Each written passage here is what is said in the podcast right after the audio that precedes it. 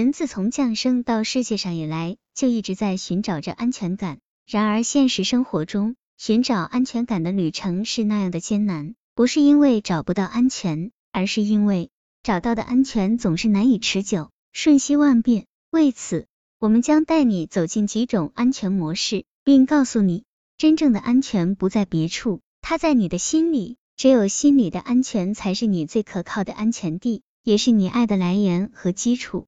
故事一来自语言的安全，不管婚恋手册上如何大讲特讲心理的安全感，小梅硬是执着的认为，只有语言能带给她实在的安全。小梅原本是父母的独生女，从小娇生惯养不说，还养成了凡事必须夸奖的习惯。就这样，从小到大，小梅在一片赞扬声中长大，几乎没听过什么批评。直到自己交了男朋友，小梅一点没有难为情的告诉男友自己是多么爱听男人的赞美。原本花心的男友也就顺着小梅的性子，把这位大小姐夸了个够。然而，再能做戏的男人也有收手的时候。自打小梅开始了为人妻的生活，她发现原本能说会道的男友，在做了老公后突然变得沉默寡言了，不但不再起劲的夸她。反倒无言的冷漠和漫不经心的嘲讽成了她的折磨，没有了说爱的感动，小梅整日六神无主，因为找不到心理的安全，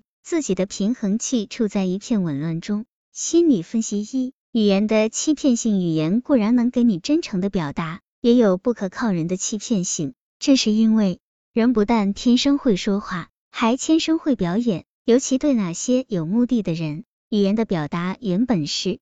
言为心声，但如果他的声音不是发自内心，就有可能是他怀有欺骗目的而导演的作秀。心理分析二：真爱不在嘴上，在行动。如果你首先是一个爱的行动者，一定会懂，真爱不在嘴上，在行动。如果你用这样的标准衡量男人，行骗者就很难在你面前成气候。比起行动，说话总归是容易的事。如果一个人只说不做，你就有理由对他的爱产生质疑。如果他做得好，却什么也不说，如此的厚道才是一个人应有的品德。所以，作为一个女人，如果你想找一个厚道的爱人，择偶旅途中应该牢记“不听其言，观其行”的原则。故事二来自物质的安全，回想起自己的婚姻。二十八岁的服装人冰冰一派无奈。其实冰冰钟情的一直是自己的初恋情人。只因为情人变心，冰冰在一气之下嫁给了现在的老公何源，一位大自己十岁的商人。何源开始追冰冰时，无非图她年轻漂亮，一旦娇妻娶到手，他内心的失衡也肆无忌惮的表现了出来，要么话里话外对冰冰的初恋情人醋意大发，要么就以整夜不归的方式向心理上不忠的妻子表示反抗。就这样，虽说两人一年前就结了婚。但冰冰心里还是七上八下的，找不到婚姻的安全感和归宿。后来借助老公的力量，冰冰做起了服装生意。随着财源的进入和买卖的扩大，原先的失落多少有了点弥补。另一方面，冰冰不断督促老公多赚钱，心想两人之间虽然没有爱，在这个物质胜于一切的时代，也许物质上的富裕比空洞的爱情更实惠，也更可靠。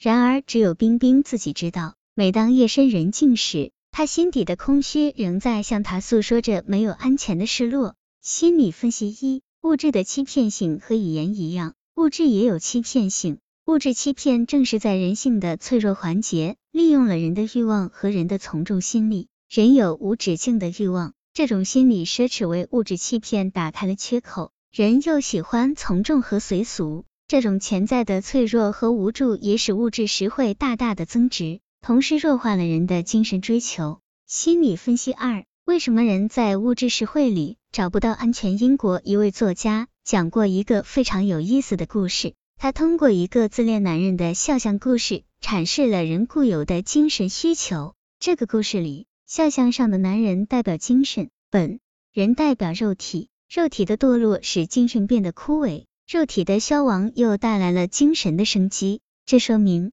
精神不是什么高尚行为，精神也是人潜在的需求。尽管表面看来精神看不见也摸不着，但只要你是一个人，你忽略了精神，你内在的精神需求总会以自己的方式向你反抗。要么让你身体患病，要么让你感到虚空。这就是为什么单纯的物质享乐不能给人安全感的内在缘由。心理分析三：怎样判断物质给予人不能没有精神，人也不能没有物质？尤其在今天的消费社会，这就使大家产生了疑问：到底什么样的物质给予是好的？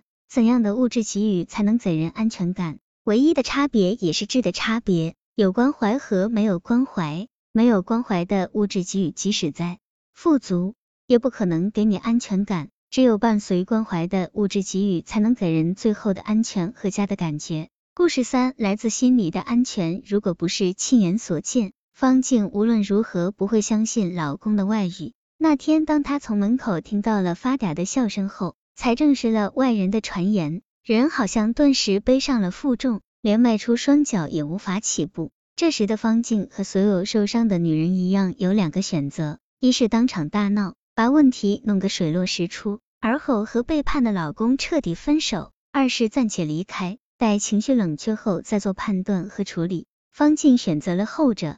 接下来的日子，方静报考了一个英语班，力图在学习中分散精力，也想在新的生活里重新找回自我。再后来，当过往的伤痛真的成为回忆时，老公在甜蜜的激情过后问方静：“亲爱的，你当时为什么能那么英明？”方静深情的看着老公，平静的对他说：“因为我知道最安全的地方不在别处，他在我的心里。”心理分析一：找到心理的安全，你就找到了自己的归宿；找到了心理的安全，你就找到了自己的归宿。这个归宿不是别的，就是你对生活的希望和热爱。实际上，真正有价值的生活不在生活本身，而在于对我们生活的希望和热爱。有了希望。人就有了生活下去的勇气，有了热爱，人就有了生活的好的动力。而这个勇气和动力都不在别处，它在我们的心里。正是这两样东西构筑了我们心里的安全，在我们失落时给我们信心，在我们孤独之际给我们力量。这里，从痛苦中走出的方静愿意和你分享心理的安全的积极感悟。心理分析二：心理的安全，让你学会给予，有了心理的安全感。你就不害怕给予了。所谓无欲则刚，就是这个道理。尤其在你的感情生活发生问题时，这时你想到的不是自己，是两个人的幸福。这种冷静的思维特别有助于你找到问题的症结和出口。心理分析三：心理的安全，教你接受爱人的完整。俗话说，金无足赤，人无完人。男人女人都一样，天下没有完美的男人，天下也没有完美的老公。天有阴晴圆缺，人有优点缺点。爱人暂时的出轨固然令你痛心，如果能从积极角度想问题，你也可以把问题当成进一步完善关系的信号。喂，此心理的安全教你接受爱人的完整，只有接受了他的全部，你的爱才能变得更纯粹、更有力量。心理分析四：心理的安全给你面对变化的抗受力。生活变幻莫测，感情也变幻莫测。只要有了心理的安全，你就等于握住了心理上的方向盘，这就是面对变化的抗受力。不管对方怎样变化，你都能以处乱不惊的沉稳把握航向，把两人带往幸福。